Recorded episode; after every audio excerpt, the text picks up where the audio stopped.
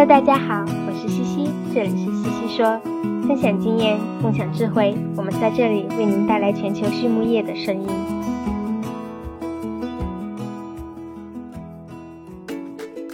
感谢西西说的合作伙伴们：美国达农威公司，值得信赖的营养与健康专家；海纳川生物，微生态制剂领跑者，利用生物科技创造崭新价值；优宝生物，三和药业。让健康养殖更简单。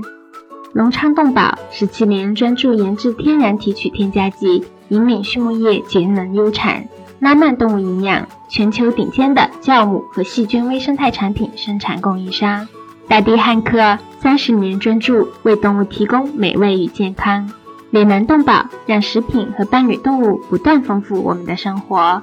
禾本生物专业酶制剂全球供应商，深耕生物发酵二十年。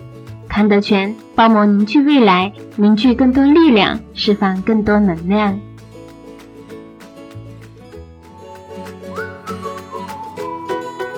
大地汉克芬多多系列二十八年沉淀，匠心推出，在两百多种调香原料中，科学选取核心原料，融合调香技术与采湿调控技术，最优化精油产品的适口性。同时，全自动、全密闭配料系统、专利恒温混合技术、二次喷涂和空隙封闭技术的利用，保障产品的精准配置和稳定功效。二十八年沉淀，三年研发，芬多多系列为您的动物带来美味与健康。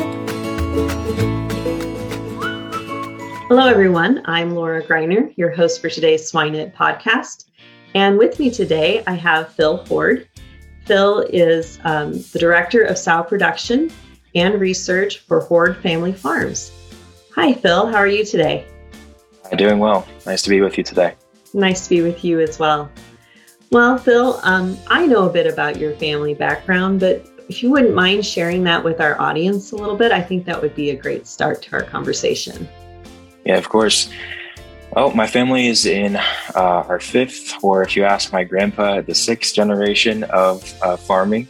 Uh, we have a 30,000 sow farrow to finish uh, swine business in Ohio. Uh, our family also farms uh, about 7,000 acres of row crops and feed a thousand head of beef cattle annually as well. Um, and that's that's our main core business that we're doing today. You mentioned my title, um, director of sow production. That's my current role that I serve on for our company. And um, my main pigs are easy. It's the people uh, challenges that uh, that I continue to work with, and, and opportunities from that angle as well. Um, but I have enjoyed working in this role for about a year now. Phil, just to give us a little bit more background, you have a little bit of a unique education background. So while your family farms, you didn't take the typical ag business or agricultural route. So would you mind sharing a little bit about that background? Yeah, my uh, my uh, bachelor's degree is in business finance. So uh, did not. I grew up on the farm, grew up around the animals, uh, grew up around the business, uh, but decided to take a different path uh, for my college career and uh, spent some time studying finance and business management. Uh, actually, did not know that I was going to coming be coming back to the farm uh, right away, going to college. Uh, my parents were maybe slightly untraditional in that way. It wasn't like an unspoken expectation. They very much wanted my sisters and I to go to school and pursue whatever we wanted to do. And if we got to the point where we felt interested in coming back to the farm, that the opportunity was there. Uh, with a few stipulations, of course. We uh, it's kind of a unique thing. We can kind of get into that. Um, maybe some people would be interested. I know there's in family business in general. I think there's that nepotism ish type uh, approach that is pretty common, uh, but and, and maybe could still be viewed that way by certain people. But I think uh, my parents were say, hey, work away from the business for a few years. And if you're interested in uh, returning and joining, then that would be great. You do that, or you uh, you come back and you start in a sow farm. So, and you learn the business kind of from fresh eyes and from a fresh perspective, not just uh, from being in those places, but working in them too. And so uh, that's actually the path uh, that I chose. And uh, really allowed me to learn the business from a new perspective. I think being away from the farm for a while, uh, maybe some people can relate to that as you get new life experiences, new perspectives, and um, so it was a it was a fun time the first few years of being back at the farm. Yeah, I bet farrowing sows is always an interesting experience. yeah, it was, and there's a lot of you know there's the technique and the process that you know that goes into it that I think we sometimes take for granted, right? It's like, well, the sow's going to have pigs, and uh, that's true, but there's also lots of ways we can continue to improve production and productivity and livability of pigs by how we handle them and the processes that go into the farm every day. Absolutely. So, Phil, as we were talking, um, you've you've talked a little bit about that background where you started basically from the ground up again, and um, we'll go a couple of different directions in our conversation because I actually have a few. But let's first start with um, when you were working in in those roles and, and still today within your family. This is a multi generational business. Uh, your family's been in, in a hog business for for many many generations, as you mentioned. So, how do you handle um, that family dynamic? Because here you are with a different perspective, a different education, quote the younger generation who has more experience with technology, but yet we have the other family members who have more of what we call that generational experience, and so they've learned from the highs and lows of the business and so forth. So, how do you mesh that all together? Well, when someone figures that out, they can let me know for sure. But I, uh, you know, I think our family, my parents, uh, like I told you earlier, really gave us that choice of if we wanted to join the business or not. And so I think that was very foundational when I think about uh, where where we are today. Um, so my parents are currently leading the swine business, and uh, Pat and Janelle are their names, and they. Uh, my dad is is currently the CEO, the president of the business, and my mom um, is is on the administrative side. Um, my sister has now joined the business as well, so she uh, works. She chose the option of working away for for a few years, um, public accounting, and uh, she joined our finance and accounting team. So she helps lead that uh, area now. And me being, you know, kind of choosing path to start uh, from from the beginning and kind of work in, in different departments uh, has allowed me to see things from a, a different perspective, but also start to learn from our people that are working with us and that have been alongside my family for quite some time. We have several on our leadership team that have been around since I was couldn't walk, I suppose. Uh, and uh, I always get reminded of that. I remember when you were this this tall. Uh, but really, it comes down to the perspective of the family. Do they want to involve the next generation, or do they not? And I've seen that very much in my parents, uh, where they they had advice and counsel on, you know, do you just want to have your children join because that's a comfortable or an easy thing to do, or do you want them to be an active participant in the business, uh, not just operationally, but from an ownership and financial perspective? And uh, I think it was a strategic decision that they made on their part to do that. Uh, has it been perfect? Is everything great? You know, all the time? Probably, you know, obviously not. But uh, I, I think it's a it's been an interesting journey as I've watched other farm families maybe not have quite that same uh, opportunity that I've had, just from the standpoint of the perspective of the family. So I think that's a really key important piece. Um, and I am going to have to remember that too, as as we're building a generational business. You mentioned, you know, my family's been in farming for quite some time. Um, and we are we are continuing to operate under the, the aspect that it could still be a generational business. Um, I have two daughters now, and uh, I'm excited. My oldest is almost three, and she absolutely loves getting into barns. And uh, she's at that place where she wants to hold every pig. So, but that early exposure is something that I had as well. And even when I was that age, our business looked a lot differently, right? Really, the, the growth of our business has been over the last 20 years, 20, 20 30 years. And uh, being there and, and seeing the, seeing the good and the bad. What do you think are some keys that have allowed your family to be successful over the generations and through the good and the bad? I think it's the perspective. I, I, said that earlier. I think it's the perspective on why you're in business. Um, that's one thing, especially recently, my parents have really uh, put a focus on is like, why do, why do we do what we do? You know, I think the classic answer is, well, we're creating food. And that's very true. We think about that. Um, you know, feeding families through sustainable food production is our, our model, right? Uh, but it's also having a deeper connection to why um, why we do what we do. Do we you know we have people on the team that are we just here to use them as a means to an end to produce the pigs that we need? Um, you know they've thought about that differently and set the stage that hey they're without without our team then we don't we don't have the farm anymore i think that's different from the we were talking earlier before we started here a little bit about the, the Charlotte's Web uh, scenario, right? Is that that's the picture storybook view of farming, and the reality is is that looks so differently today. And so without those people um, that really help make the business run, then then that's not. So it's how you treat them. It's it's economically right. What are we producing? What are we making and hoping to make a profit for? Right? Um, is it just to continue the betterment of ourselves financially, or is you know, or in their their position is using business as a mission to support humanitarian efforts and um, lots of things that maybe publicly we don't talk a lot about, but that's really a, a, a huge piece of why we continue to do what we do. Absolutely, very good. Um, what about to our to our quote younger generation of of farmers or, or people that want to come back to their family farms? What pieces of advice do you have for them?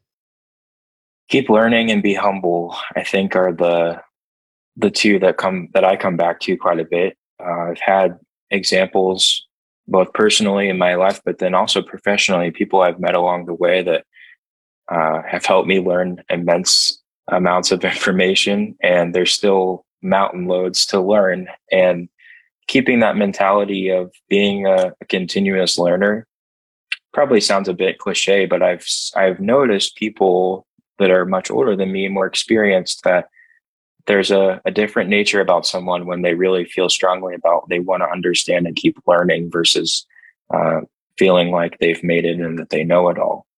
I think that's that's a, a key foundation to what I've tried to model. Have I always been perfect? No, but I think that continuous learning is really important um, I mentioned earlier, learning from our people, you know, that's a humbling experience coming in as a family member of a business or even someone that has a degree that they feel like they're highly specialized in, right? There's always things that we can each learn, uh, especially from people around us that may not have had the same uh, experiences that we've had.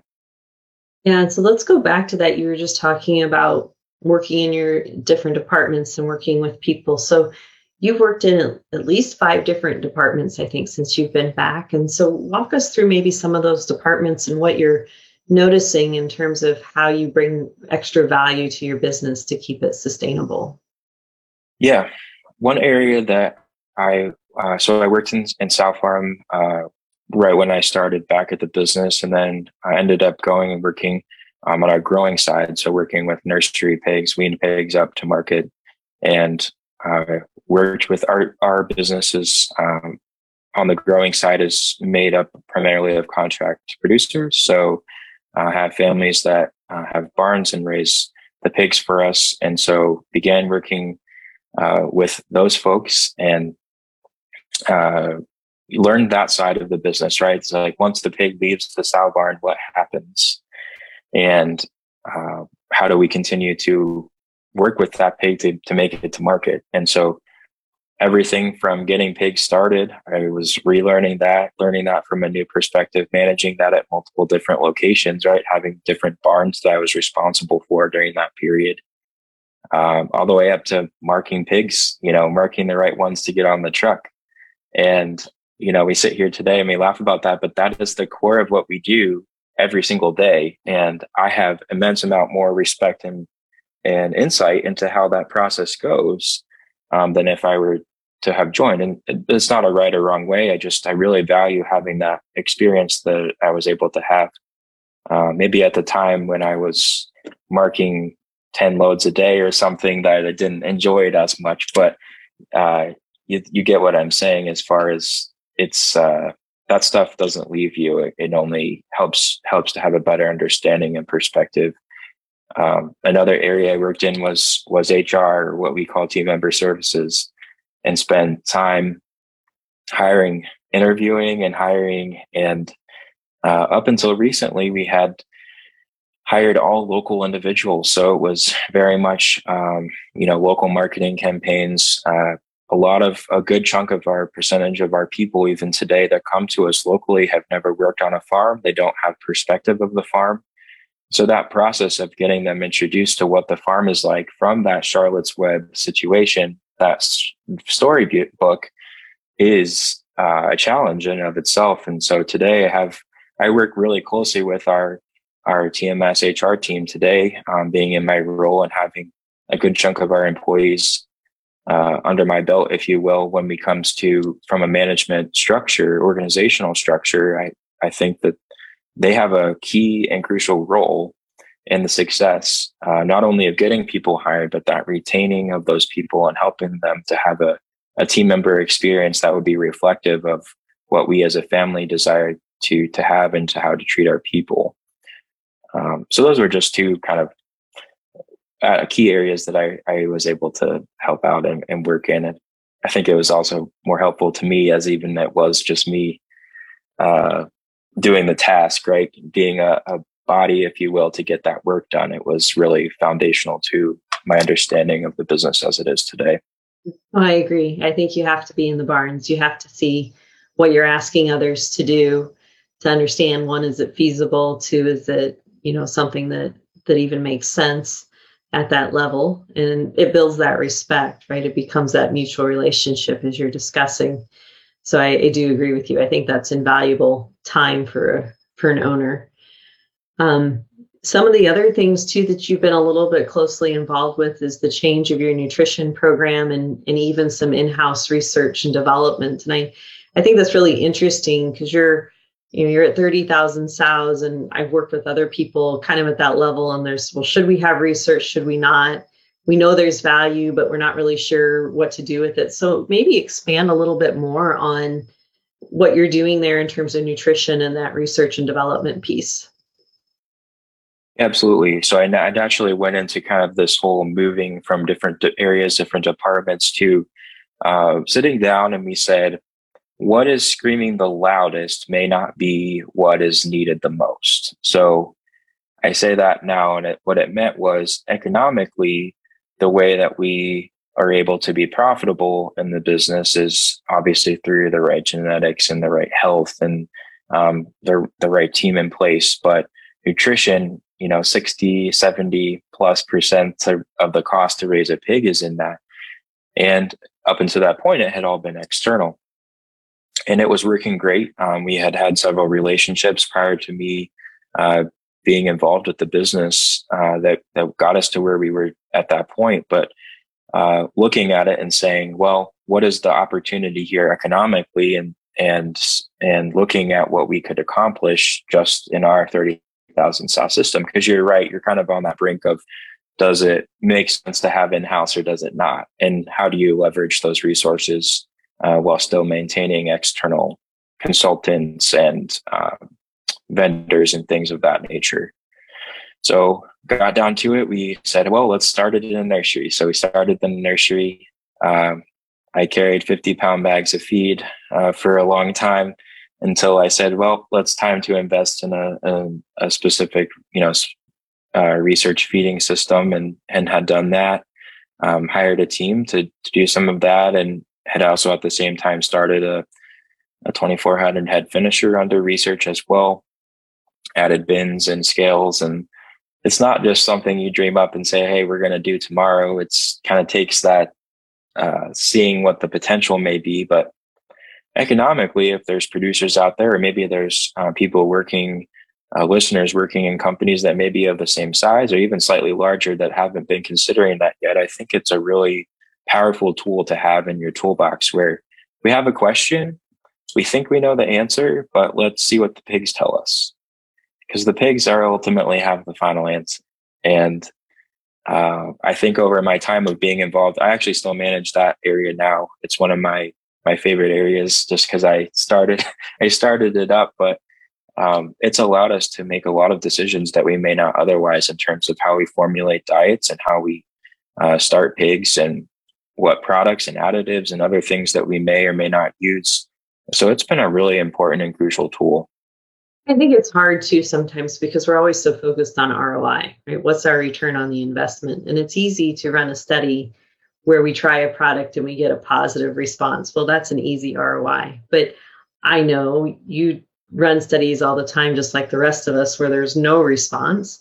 And that's part of why we do research, right? Different environment, different feedstuffs, different pigs, whatever can cause a different response. So, how do you view those non responses in terms of your return on investment? How do you, in your business model, build that in?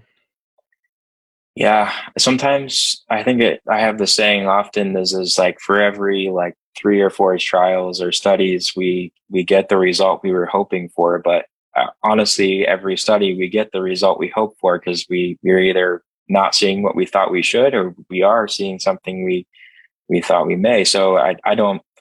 Uh, it's hard to just take one particular thing and say, "Hey, what's this ROI, and how is this going to pay for that?" I think it's taking a systematic approach and saying, "Well, for example, so uh, just this past year, we we are trying some wet dry nursery feeders. We have historically been a very dry nursery feeder system, um, and we're about two thirds nursery finishing. So we have quite a bit of nursery space.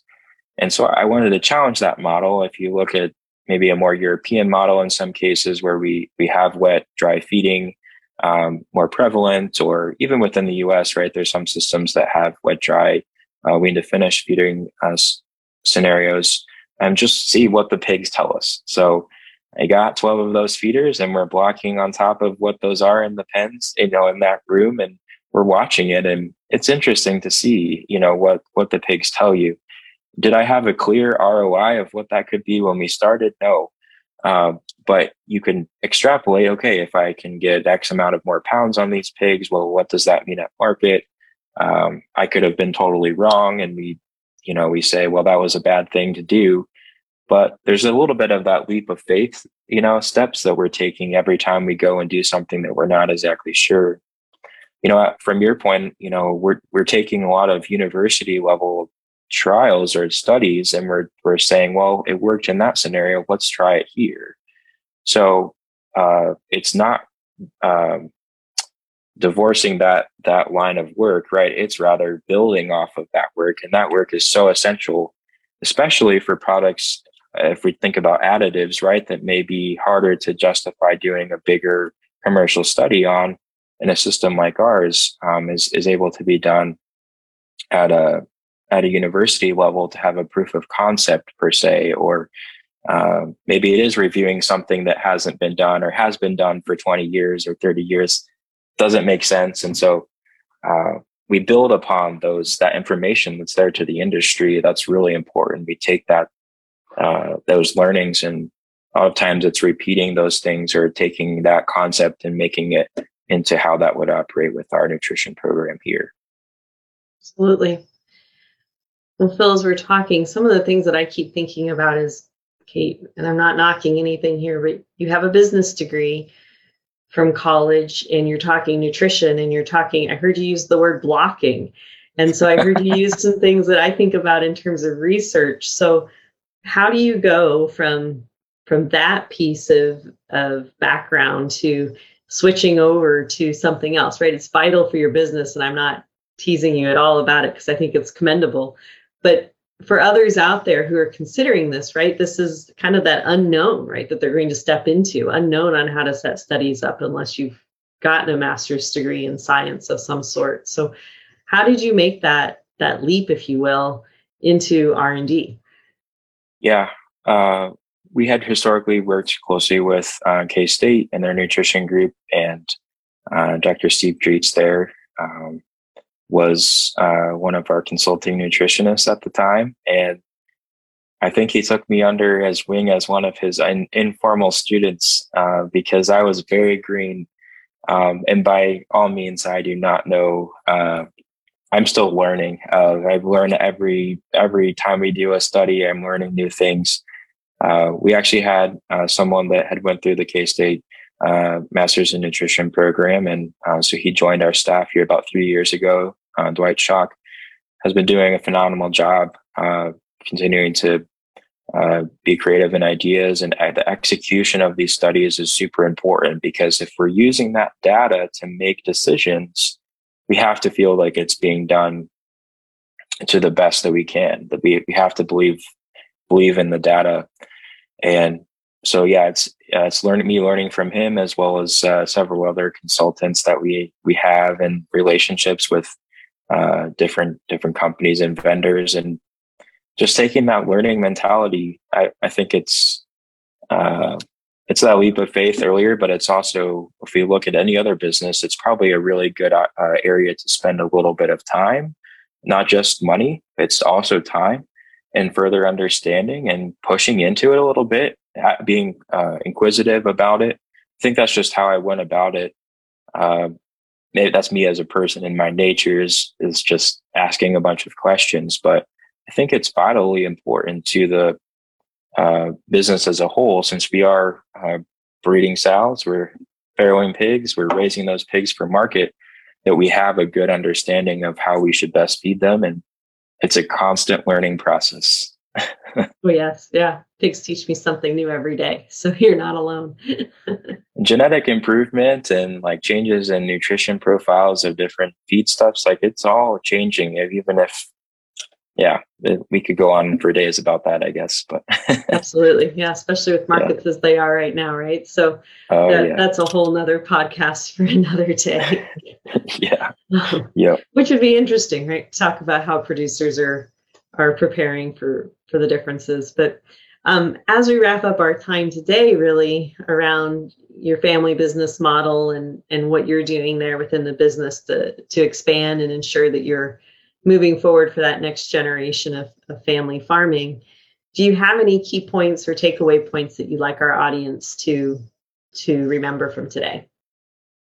Yes, uh, can't put enough value in having the right people and and valuing people that way. Um, not just looking at uh, numbers. You know, our business. If we just looked at growth from a we're going to add another farm this year instead of really focusing in on on health and on uh, just sheer productivity of the animals that we do have and making sure we're being as as uh, intense with that as we can be uh, to ensure that we're we're garnishing that value um, out of every pig. I think regardless of how many animals you're raising, uh, that's really important and probably was, or it's not probably, it was very strategic on my parents' part. And and as I've joined the business, is there's been opportunities to add animals, but does that really contribute to?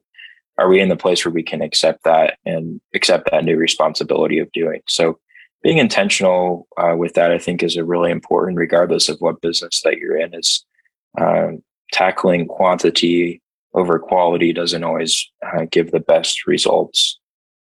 I think another uh, key aspect is leveraging relationships that you have in the industry, um, and not leveraging them in a in a bad way, but leveraging them for the best and learning from each other in those scenarios.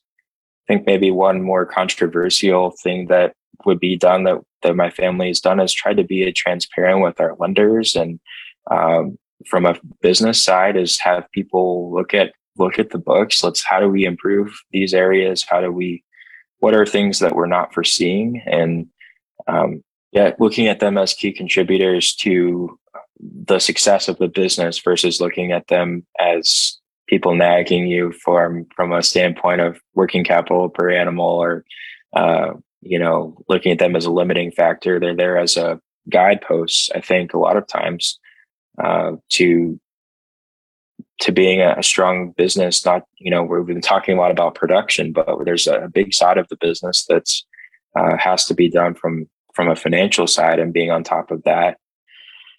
And farmers are required to be experts in a lot of things. I think that's the other thing here that has kind of been an undertone is you know health genetics nutrition finance management you know community and government relations, technology, you know, you name it, we could list off a bunch of things that um, people in agriculture, folks that work in agriculture have to be focused on. And so finding those people that, that are, um, are hungry, uh, not only to learn, but to share. And I think those are, those are things I strive, strive for. And I think what's helped make our business to be what it is today as I've been learning. I think those are great key points for sure for the audience to think about and take home, whether it's to a small family farm or even to the large corporations, just to look at a little differently. So, very good viewpoints. 拉曼动物营养隶属于百年家族企业拉曼集团，致力于研发、生产和销售高附加值的酵母菌和细菌微生态产品。基于科研创新、效果验证和应用经验，拉曼动物营养能针对不同客户诉求，提供最适合的菌株匹配和量体裁衣的应用方案，已逐渐成为畜牧业领域全球顶尖的酵母和细菌微生态产品的生产供应商。拉曼动物营养的使命是通过自身精湛的专业能力。及持续盈利的解决方案，携手合作伙伴共同引领行业发展，实现客户的日臻卓越。Well, Phil, as we wrap up our time, um, some of the things that we traditionally do is we ask our guest speaker a couple of questions. They're always, everybody gets the same questions. So the first question we ask is Do you have a resource that you might use associated with swine that you would recommend to the audience? Yeah, uh, there's resources, everything from Ohio, like for us, right? It'd be the Ohio Pork Producers Council. They're kind of uh, regurgitating information that's getting put out every day. Um, as uh, an NPPC SIP investor, we get uh, information from the NPPC side. I think that's a really important thing that I, I skim every day. Um, there's a lot of I primarily my source of information is quick email snippets of of information, and then if something piques my interest, can can read further into it. But I think uh, either someone has way too much time on their hands if they can read everything, uh, but uh, or you're not interested at all. So I think staying somewhat connected and close to what's happening in industry is important. Yeah, very good. How about something that's not swine related? Is there a book or a resource that you might recommend to the group? Yeah. So we have a group of 25 of our um, highest level of people within the business, right? So this is everything from the crop farming to our feed milling side to um, obviously sow and finishing portion um, and kind of everywhere between office and everything. And we just got done reading uh, a book called Becoming Person of Influence uh, by John Maxwell. And it's an old book. It's not a new book. It's not a a new sexy book, but uh, ultimately there's a lot of things in that that uh, really becomes how to replicate yourself in as a leader and other people and becoming someone that they want to follow versus someone that they have to follow.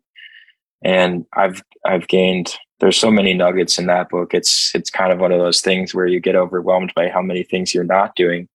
But taking uh, we went around the room for a bit last week said, Hey, what are some key things that everyone, you know, what are some, some fun things or key things that everyone took away from? And, uh, I think that's, that's one book that I've really enjoyed rec- reading recently, Becoming Person of Influence by John Maxwell. I'll have to look in that one. I don't recognize that one. So it's an older one. That's what I, you have to dust, get the dust off the top, maybe. yeah. Sometimes those are good. So yeah, I'll take a look and see if I can find that one. Um, the last question we ask is really if, if you can envision somebody in your life that, that you've defined as successful, what's a characteristic that you believe has allowed them to be successful? Yes. In America, we think of success, and maybe most places, places of the world, we think of success as economic success. Uh, my family has had the opportunity to be in Central America, some with just some humanitarian and uh, uh, type work that we do there. I think that the thing that I've come away with is that even regardless of the situation that they're in, they have joy. And so having joy or having just happiness in general, we have a lot of things in this industry that can get us down. You know, grain as hog farmers, right? Grain price is up.